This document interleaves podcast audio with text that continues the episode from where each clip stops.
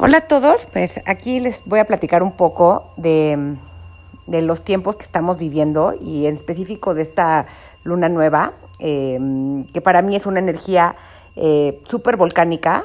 Es una luna nueva en Capricornio, aunque Capricornio es un signo de tierra y como de estabilidad, eh, pues ahorita los tiempos cero están estables. Eso es porque también hay otros, hay otros eh, como ingredientes en el mix. Y, bueno, antes de empezarles a contar un poco la astrología, les cuento, pues, pues, porque, bueno, a mí la astrología es como uno de los, de los idiomas en los que habla Dios o el universo, como le quieran hablar, que se me hace coherente, ¿no? Me gusta, lo entiendo, aunque yo entiendo que hay mil, mil otros idiomas. Hay gente que luego me dice así como, ay, eh, pues es que yo no creo en la astrología ni en, ni en, ni en las predicciones. Pues la verdad es que yo tampoco, o sea, yo no creo en que un, como un planeta esté en el cielo te va a definir cómo tú vas a reaccionar. Sí creo que estamos, somos un microcosmos de un macrocosmos y claro que los, eh, de cierta manera los planetas nos hablan y hay como información que está ahí, pero pues cómo actuemos depende de nosotros, ¿no? Entonces, esto siempre es muy importante porque siempre, eh, pues también es importante decirles que eh, hay muchas interpretaciones para también, mismo dentro de astrología, hay diferentes tipos de astrología y diferentes, diferentes personas interpretan los, las, este, los, los aspectos diferentes. Entonces, bueno, esto que yo estoy aquí es como mi interpretación de lo que yo he estudiado, de lo que yo sé, pero tan para nada es, un, es algo eh, rígido, ¿no? Y también eh, yo creo que, que esto nos sirve para saber cómo, cuál es el clima, pero como les digo, nuestra respuesta es 100% de nosotros. Entonces, dicho eso, pues les voy a contar un poco de las energías que están en juego ahorita. Em, en astrología también se usa mucho eh, la, mitología. Entonces, cuando hablamos de esta luna está en conjunción con Plutón y Plutón en la mitología griega es, es, Hades, es el rey del inframundo. Entonces seguimos en esta potente transformación de nosotros mismos. Eh, que en positivo nos ayuda a empoderarnos, ¿no? Como cortar con toda esta parte, atrevernos a ver todo lo podrido de nuestra vida y, decir, esto ya no, esto ya lo voy, a, lo voy a sacar de mi vida. Pero también siempre Plutón nos lleva a lugares, pues, de nuestras heridas, nos lleva a tocar nuestras heridas, nuestra pus, y, y nunca son tiempos fáciles, ¿no? Eh, un astrólogo que me gusta mucho, que, con el que yo estudié, que se llama Stephen Forrest, él dice que cuando Plutón llega, o sea, un tránsito de Plutón o algo así plutoniano llega a tu vida, es porque tú ya estás listo, ¿no? Eh, antes estaba como abajo de la superficie porque no estabas listo para verlo y para integrarlo, pero hoy ya tu corazón lo puede integrar. Entonces yo los invito muchísimo a ver todos estos tiempos y todas las cosas, las pérdidas, las cosas difíciles que hemos, que hemos estado viviendo todos como una transformación para empoderarnos eh, y tomarlo como una oportunidad para, para hacer cambios en nuestras vidas y ver las cosas con honestidad. Cuando Plutón está eh, en escena, también hay que ser muy honestos. Ya no podemos estarnos diciendo las mentiras que nos hemos estado diciendo a nosotros y eh, bueno, y a los demás menos, pero al final aquí sí es súper importante nosotros ser honestos sobre, sobre nosotros mismos y nuestra vida. Em, además, este Urano también está súper potente en, esta, en, esta, en estos tiempos y, mm, y, Urano es el planeta de la disrupción. Entonces estos son tiempos para esperar disrupción a grandes niveles. Em, también eh, Eris, que es un planetoide que está, ahí, que está también moviendo muchísimas las cosas, nos está como exponiendo verdades, ¿no? O sea, no solo las nuestras que tenemos que exponer, sino de afuera se nos están exponiendo. Y, y de lo que se trata aquí es de permitir el derrumbe, ¿no? Em,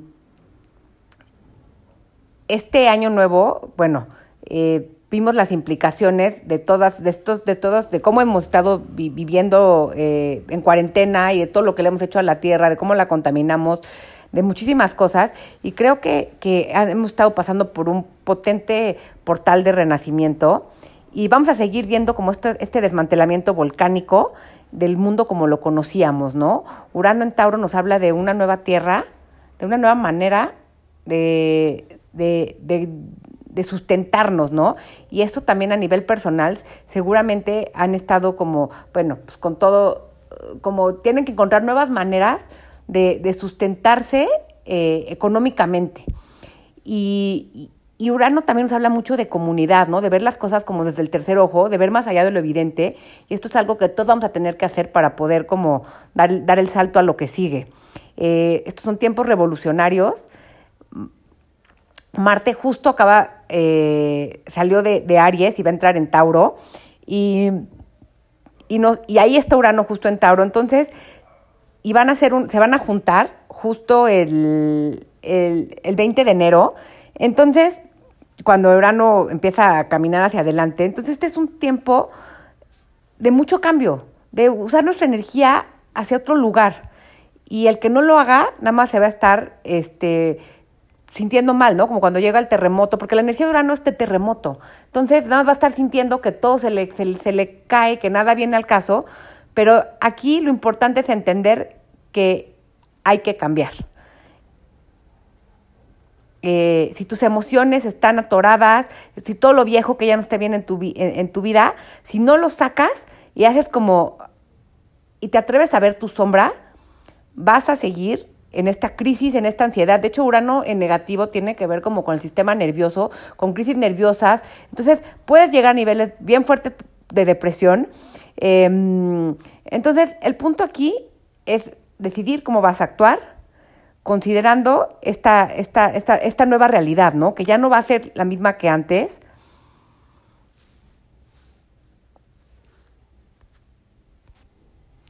También, eh, pues, Urano y Marte en Tauro nos hablan de ir al cuerpo, ¿no? A las sensaciones, de dejar de estar tanto en la mente, realmente empezar a atrevernos a moverlo, eh, a sentir el miedo, cómo está acumulado ahí, todo lo que está ahí, realmente poderlo sentir y no tratarnos de estar diciendo como eh, historias que no, son, que, no, que no son reales.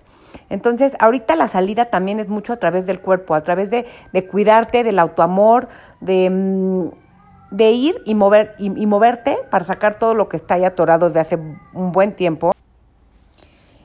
Y también lo importante ahorita es ser congruentes, ¿no? Como co congruentes con esa acción, con esa parte como eh, tierra cambiar, mis, que mis ideas no sean solo ideas que no llevo a cabo.